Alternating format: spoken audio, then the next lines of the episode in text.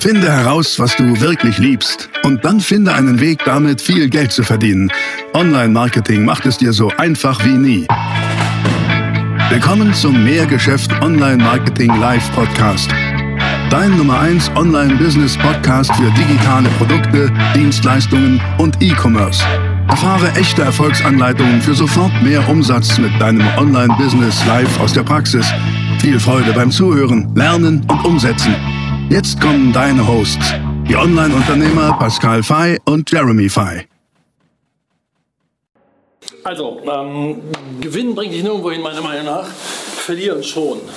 Und deswegen, ich glaube, dass wir so ein bisschen ein Problem haben mit dieser wunderschönen Instagram-Hustle-Welt da draußen, weil alle sich irgendwie immer nur natürlich von ihrer besten Seite zeigen ähm, und, und Unternehmertum auch natürlich immer nur im schönsten Licht erstrahlen lassen. Ja? Das sind ja jetzt alles Entrepreneure und äh, große Business Owner. Und ähm, da wird halt überall immer nur das, das Shiny Life gezeigt. Bedeutet, guck mal, ich bin hier am Strand, mein Business läuft. Guck mal, mein fettes Auto, mein Business läuft. Und so weiter und so fort. Und ähm, das ist natürlich einfach gar nicht die wirkliche Welt. Und das finde ich schade. Ich glaube, erstens mal, bevor ich jetzt gleich so mal auf meine größten Pleiten eingehe und euch da wirklich einfach mal einen Blick auch hinter die Kulissen gebe, ähm, ich glaube ganz einfach, wenn du, wenn du anfängst, dann gibt es Regel Nummer eins. Und Regel Nummer eins lautet, arbeite bis du kotzt ohne Romantik für irgendwas Schönes, weil ganz ehrlich, da ist nichts Schönes dran. Das einzig Schöne daran ist, dass du es für dich selbst machst. Aber bei mir in den Anfängen hatte ich echt 100 Stunden Wochen. Ich habe in der Firma geschlafen. Hm, habe mich abends unter den Schreibtisch gelegt und morgens aufgewacht wieder. Muss man das so machen? Nee, muss man nicht. Aber ganz ehrlich, mich, mich hat ja auch keiner gezwungen. Und ähm, heute würde ich das auch nicht mehr machen. Heute bin ich verheiratet, habe zwei Kinder. Das hatte ich halt früher alles nicht. Und als junger Mensch ist das dann halt vielleicht ein bisschen einfacher. Ja? Aber das ist immer die Regel Nummer eins. Aber Lass mal, über, lass, mal, lass mal über Niederlagen sprechen. Also meine größten Niederlagen. Meine erste Firma war eine Ultra-Pleite. Erstens war das Geschäftsmodell nicht so richtig schlau. Und zweitens habe ich halt null Ahnung vom Kaufmännischen gehabt. Null. Und das ist so dieses typische, du fängst an und ähm, von Steuern hat dir keiner was erzählt. Hast mal gehört, ja, die gibt es irgendwie, aber Finanzamt meldet sich nicht. Und erst so nach zwei Jahren, am Anfang kommen die sagen, ja, mach mal eine Schätzung und so. Und da du dich toll fühlst, machst du erstmal natürlich eine Riesenschätzung, weil ja, ich will dein Imperium aufbauen. Großer Fehler Nummer eins habe ich natürlich begangen, diesen Fehler. Und dann nach irgendwie so anderthalb, zwei Jahren Betriebslaufzeit kommt Finanzamt, sagt wunderbar, vielen Dank und sehr geehrter Herr Fey und jetzt mal Nachzahlung für Jahr 1, übrigens auch für Jahr 2 und weil es so schön ist, Vorauszahlung jetzt auch für Jahr 3.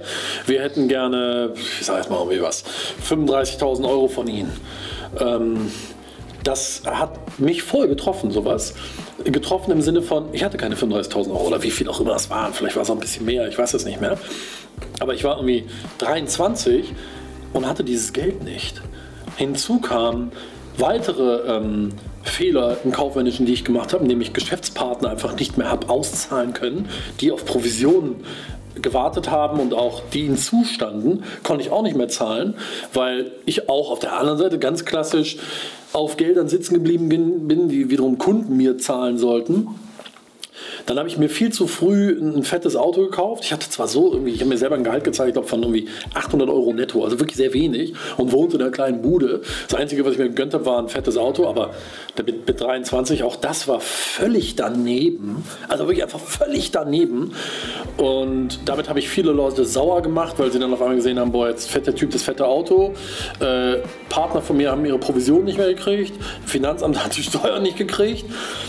Ende von der Geschichte war, der Gerichtsvollzieher war bei mir ein, ähm, ich hätte fast gesagt, gern gesehener Gast. Also so gern habe ich ihn gar nicht gesehen, aber es war ein sehr häufiger Gast. Und der mich wirklich häufig besucht in der Firma und dann auch privat.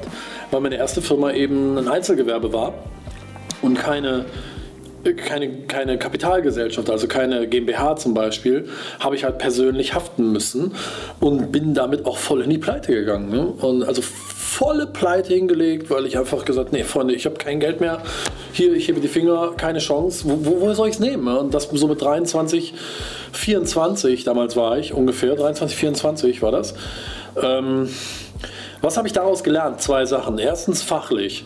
Fachlich habe ich gelernt, es gibt Dinge, die kann ich einfach nicht. Da fehlt mir Wissen. Aber habe gleichzeitig erkannt, macht es jetzt Sinn, dass ich mir in dem Bereich Wissen hole? Ja, immer noch bis zu einem gewissen Punkt. Also diesem kaufmännischen, im Controlling, im Finanzbereich. Es macht nur bis zu einem gewissen Grad Sinn, mir da das Wissen zu holen.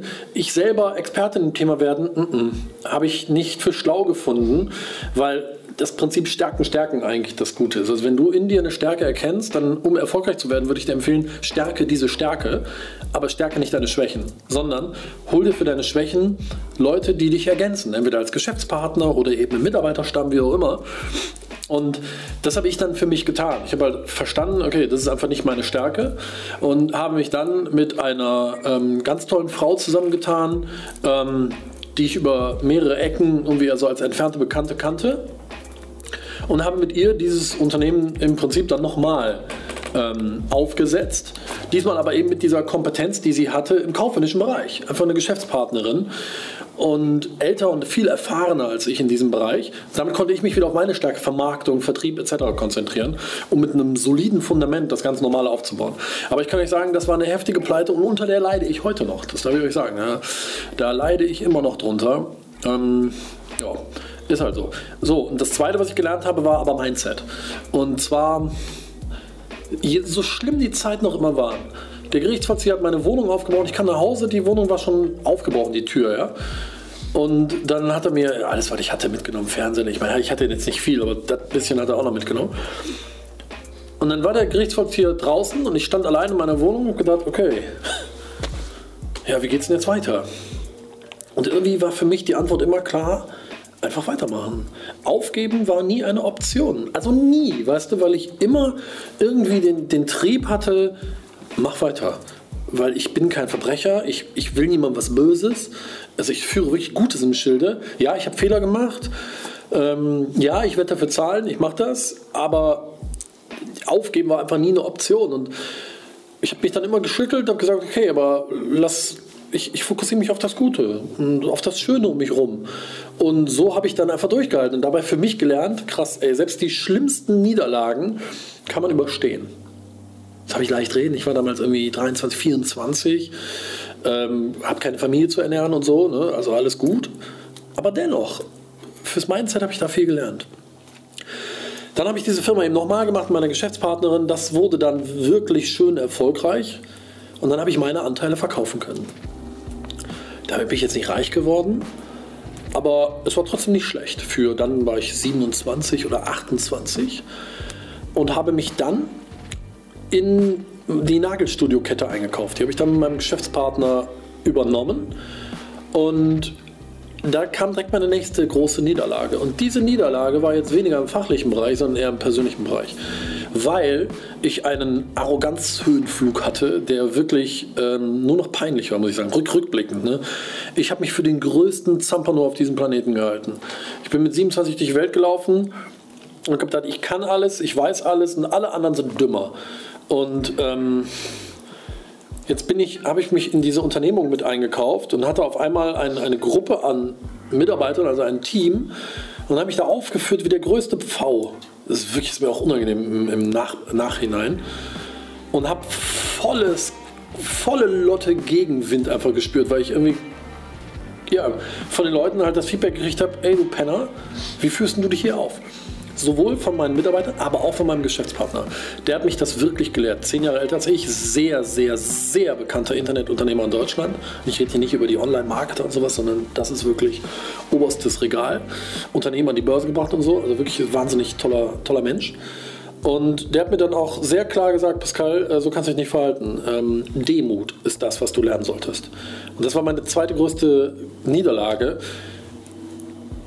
da so voll auf die Fresse gekriegt zu haben. Aber ganz ehrlich, völlig zu Recht. Völlig zu Recht. Das ist jetzt auch schon wieder, wie lange ist das her? 13 Jahre her? Ja, 13 Jahre her. Heute kann ich rückblickend sagen, ja, danke für diese Lehrstunde, aber in der Zeit selber war das so hart.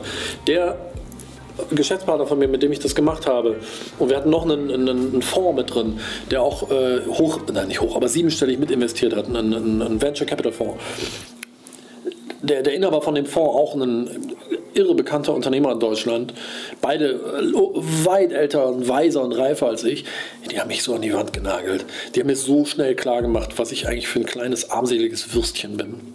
Und dass ich mal gefälligst Demut lernen sollte. Und das war eine Zeit, da bin ich echt nach Hause gefahren zum Teil und war so immer zwischen Fuck you, ihr könnt mich mal und irgendwas im Hinterkopf, was gesagt hat, hm, aber irgendwie ist da was dran. Ne? Ähm, die sind einfach viel, viel, viel, viel besser als du. Das habe ich gespürt. Ich habe einfach so klar meine Grenzen aufgezeigt bekommen und bin dann auch echt in mich gegangen und habe nochmal einen Reset-Button gedrückt und gesagt, okay, was ist mein höchster Wert? Mein höchster Wert ist Wachsen und stetiges Lernen, konstantes Lernen. Dann habe ich gesagt, okay, dann nochmal einfach die Schulbank drücken ne? und begib dich mal hier jetzt in die Rolle des Wiederlernenden. Und ganz ehrlich, aus der Rolle bin ich nie wieder rausgegangen. Und das ist auch gut so, das würde ich doch empfehlen. Bleib lernend. Und dann habe ich Gott sei Dank natürlich durch meine ganz fantastische, tolle Frau auch äh, gelernt, ähm, nicht mehr so ein arroganter Assi zu sein, sondern einfach mal mit Herzlichkeit durchs Leben zu gehen. was war das größte Learning?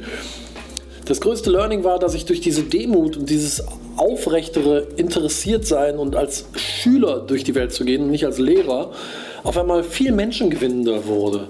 Weil Menschen gesagt haben, boah, ey, der hat sich echt geändert. Und heute Menschen, die mich kennenlernen, sagen, boah, mit dem will man Zeit verbringen, der ist so nett und ja, aber auch e-, echt. Ich glaube, also ich war halt damals voll in so einer Rolle drin des großen Zampano. Ich habe mich damit voll von mir selber entfernt.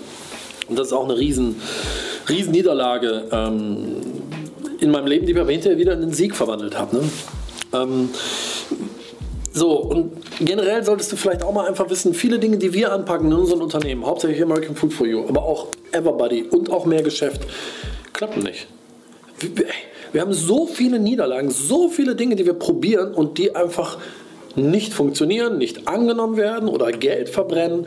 Was wir allein mal Everbody für Kohle verbrannt haben, sechsstellig, äh, weil wir einfach, ja, weil wir es handwerklich nicht sauber gemacht haben, weil wir uns nicht intensiv genug gekümmert haben oder weil die Idee vielleicht einfach schlecht war. All das ist bei uns, ganz ehrlich, jeden Tag passieren Sachen, auch bei mehr Geschäft. Und klar, mit einem tollen YouTube-Kanal, du siehst da drin Sachen und wir reden über tolles Zeug und alle sagen, boah, bist du weise und was weißt du alles. Äh, ich weiß, dass ich da ehrlich gesagt gar nicht so richtig viel weiß. Vielleicht ein paar Sachen, aber hey, uns passieren so viele Sachen, die einfach schief gehen, wo wir auch echt kotzen könnten. Aber das gehört nun mal dazu. Und das ist vielleicht so die Quintessenz. Niederlagen sind ja nicht das Gegenteil von Erfolg, sondern meiner Meinung nach wirklich, wirklich Bestandteil von Erfolg. Und deswegen an euch alle da draußen, erstens lasst euch nicht blenden von diesem ganzen fancy Instagram-Shit und von irgendwelchen teuren Autos und sowas, die oft halt nur irgendwie für einen Werbedreh geliehen sind oder so, sondern wenn es bei euch mal schwer läuft, dann müsst ihr wissen, das ist normal, das ist bei den anderen auch so. Bei den anderen ist die Wiese nicht grüner und bei den anderen ist es auch nicht einfacher, sondern es ist genauso schwer. Und ähm, durchhalten, durchhalten, durchhalten, durchhalten. Auch dann, wenn du denkst, es geht nicht mehr. Weißt du, weil Unternehmertum ist wie so, es gibt so einen dummen Kinderwitz. Da sind zwei Einbrecher im Gefängnis und um aus dem Gefängnis rauszukommen, müssen sie über 100 Mauern klettern. Und die sind zu zweit. Und sie klettern über Mauer, Mauer, Mauer, Mauer, Mauer. Die wissen aber nicht, dass sie über 100 Mauern klettern müssen. Oder doch, sie wissen, sie müssen über 100 Mauern klettern. Und beim, bei Mauer 99 sagt der eine, ey, du, ich bin echt so müde. Komm, wir probieren es morgen nochmal, aber heute lass es zurückgehen. Ich habe keinen Bock mehr. So, ha, sehr lustiger Kinderwitz, weil die hätten ja nur eine Mauer überklettern müssen, wenn sie Freiheit gewesen. Aber jetzt mussten sie 99 Mauern zurückgehen. Und Unternehmertum finde ich ein bisschen so genauso. Weil du weißt nie, wie viele Mauern musst du noch erklimmen, bis du in Freiheit, bis du also am Erfolg bist. Und viele geben halt viel zu schnell auf, obwohl sie vielleicht nur noch zwei, drei Mauern hätten erklimmen müssen. Weißt du, was ich meine?